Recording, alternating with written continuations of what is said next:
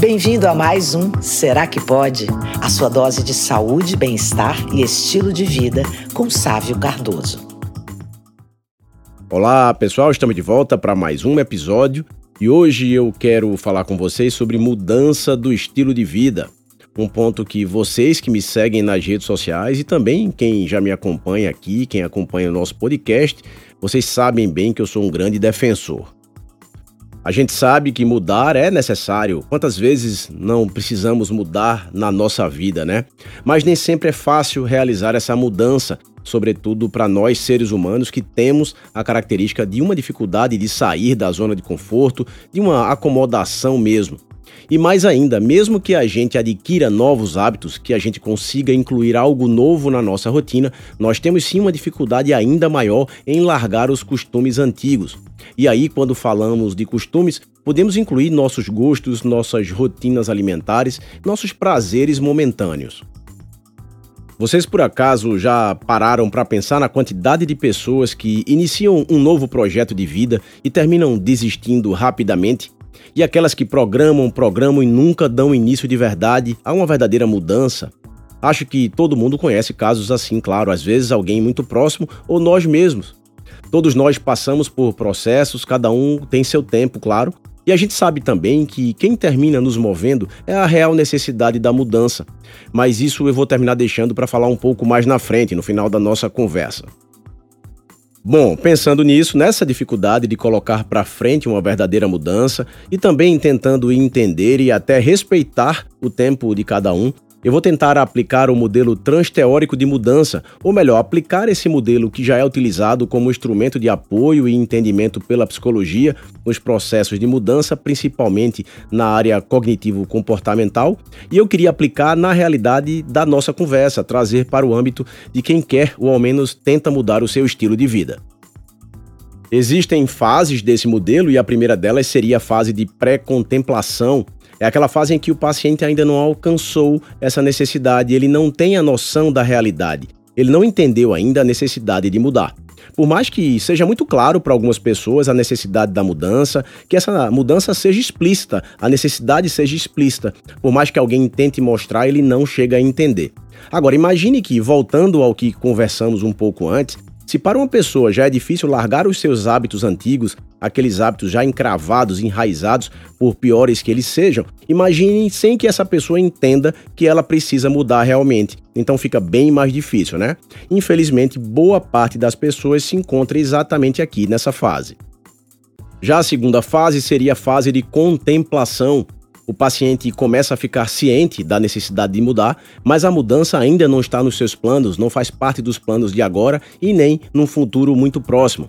Sabe aquela pessoa que sempre tem uma data na ponta da língua que diz assim: depois do carnaval eu começo na academia, depois das minhas férias eu procuro um nutricionista. Então existe uma programação inicial, mas ainda muito vaga, sem uma data definida. Depois vem em terceiro a fase de preparação. É aquela pessoa que já tem o um entendimento, que sabe que precisa mudar e que até já deu algum passo no sentido dessa mudança, chegou a tomar alguma atitude, mesmo que seja apenas inicial. O seu movimento inicial parece levar a alguma ação mais concreta de mudança num futuro bem mais próximo. Por exemplo, é aquela pessoa que comprou um tênis para correr, mas ainda não iniciou suas corridas, ou que se matriculou na academia, mas não foi para nenhum treino ainda. Na sequência, vem a fase da ação. Como o próprio nome diz, saiu da programação e entrou na ação mesmo.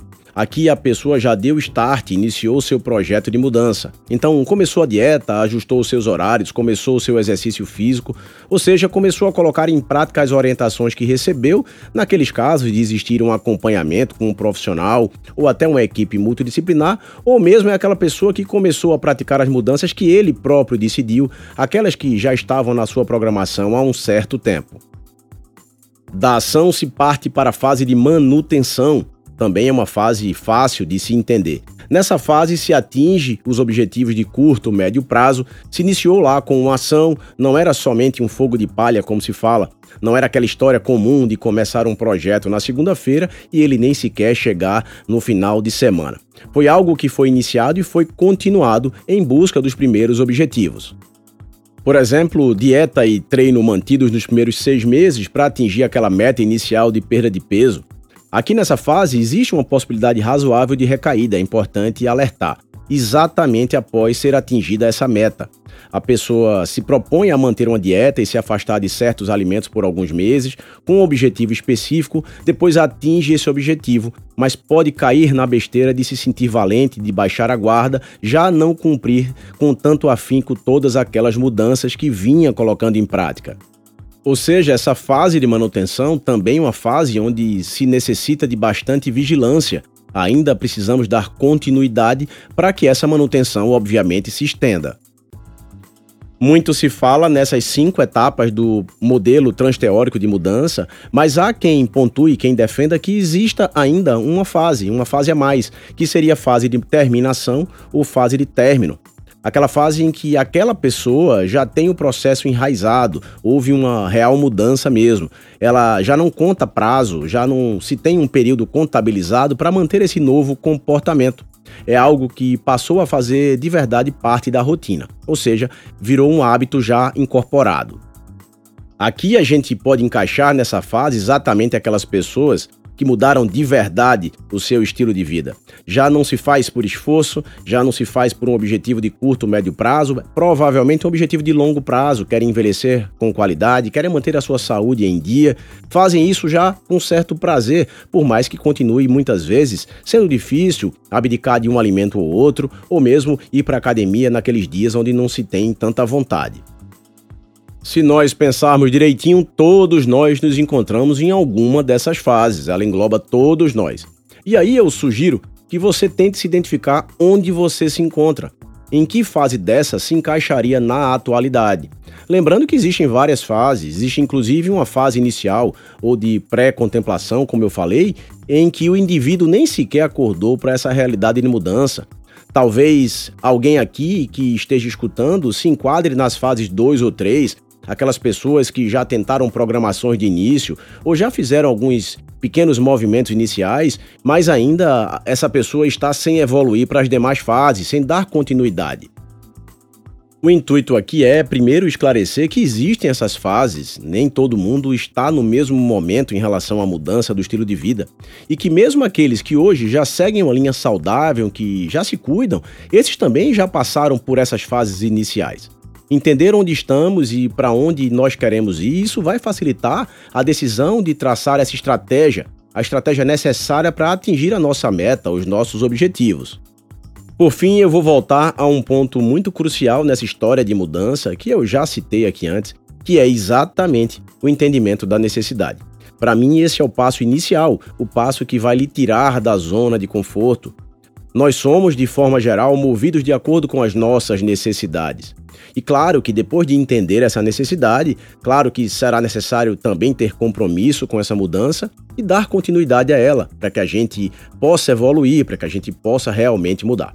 É um conjunto que vai se fazer necessário para que a gente consiga chegar à fase de manutenção, de verdadeira incorporação de um novo estilo de vida. E não se esqueça que a gente não precisa esperar a doença chegar para que somente a partir daí a gente entenda a real necessidade de mudança. Por hoje é isso. Aproveite para compartilhar o conteúdo do episódio de hoje e não deixe de acompanhar outras dicas no perfil Dr. Sávio Cardoso no Instagram.